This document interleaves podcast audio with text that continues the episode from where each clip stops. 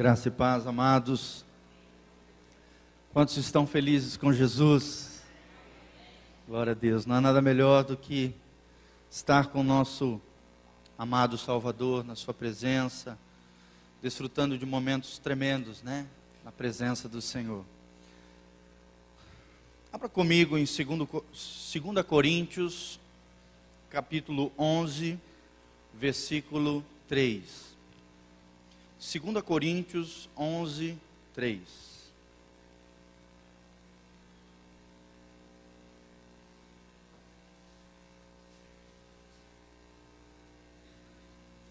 Segunda Coríntios 11, 3.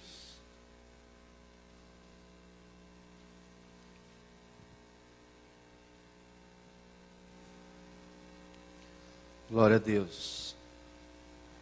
A Bíblia diz: Mas receio que, assim como a serpente enganou a Eva com a sua astúcia, assim também seja corrompido a vossa mente e se aparte da simplicidade e pureza devidas a Cristo. Se na verdade, vindo alguém, prega outro Jesus, que não aquele que temos pregado, ou se aceitas espírito diferente que não tendes recebido, ou evangelho diferente que não tendes abraçado, a esse de boa mente o tolerais. Mas receio que assim como a serpente enganou a Eva com a sua astúcia, assim também seja corrompida a vossa mente. Gostaria de destacar este, esse trecho. Agora vá comigo um pouquinho mais para frente, no livro de Efésios, capítulo 6 versículo 11. Efésios 6, 11. Vamos estar ministrando nesta manhã, discernindo as picadas de Satanás. Como eu posso perceber, como eu posso discernir e entender quando é que Satanás está jogando o seu veneno na nossa mente, no nosso coração, tentando destruir a nossa vida. Querido, nós temos visto, nós como pastores e durante toda a história da igreja, durante todo o período do cristianismo, nós temos visto o que Satanás tem conseguido fazer na vida de muitos cristãos. Através das suas picadas, através do seu veneno, Satanás tem contaminado a mente e o coração de muitas pessoas e levado a pessoas a níveis de destruição terrível. Satanás é um ser terrível, ele se compara na Bíblia como uma serpente, como uma cobra, que é o mais astuto de todos os animais. E a Bíblia diz que Satanás vai fazer de tudo para destruir a tua fé, para destruir o teu coração, para destruir a tua vida. Por isso nós precisamos estar atentos às ciladas, aos dardos inflamados de Satanás as mentiras e enganos que Satanás vai tentar lançar contra a nossa vida. Porque estas mentiras ou estas picadas, como eu denominei nessa ministração, podem destruir a sua fé, podem te levar até para o inferno e acabar com a tua vida. Então, pastor, como eu posso discernir as picadas de Satanás?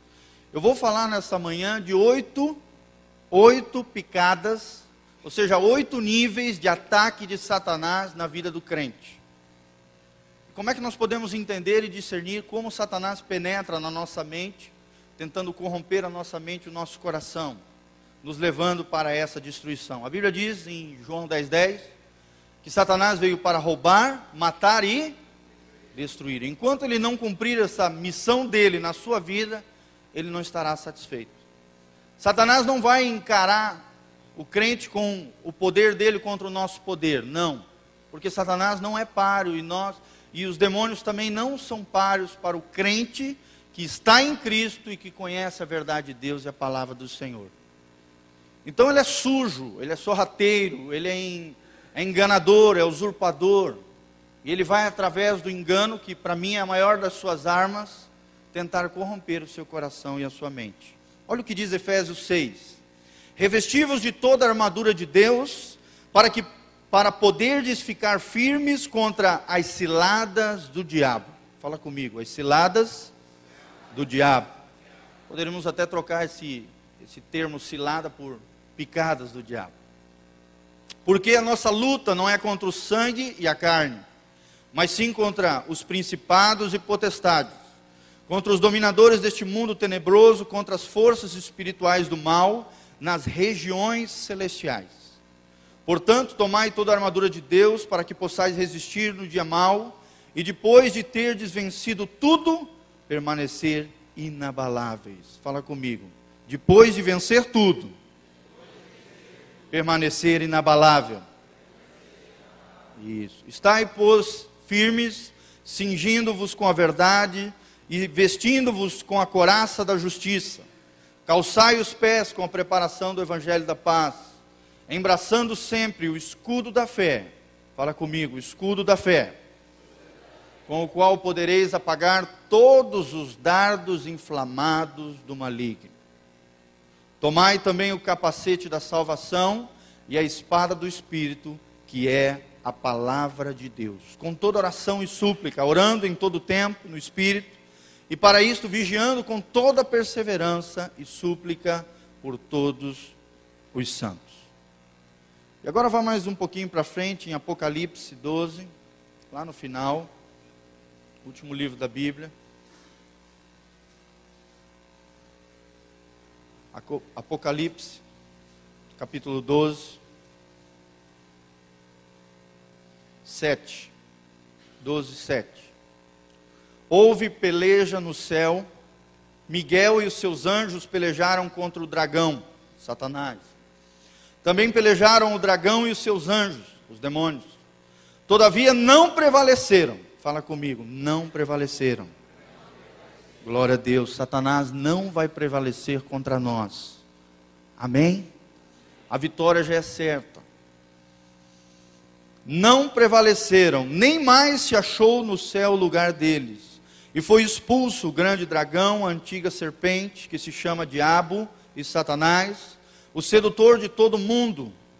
Sim, foi atirado para a terra e com ele os seus anjos. Então ouvi grande voz do céu proclamando: Agora veio a salvação, o poder, o reino do nosso Deus e a autoridade do seu Cristo, pois foi expulso o acusador de nossos irmãos, o mesmo que os acusa de dia e de noite diante de nosso Deus. Eles, pois, o venceram, eles quem? Os crentes.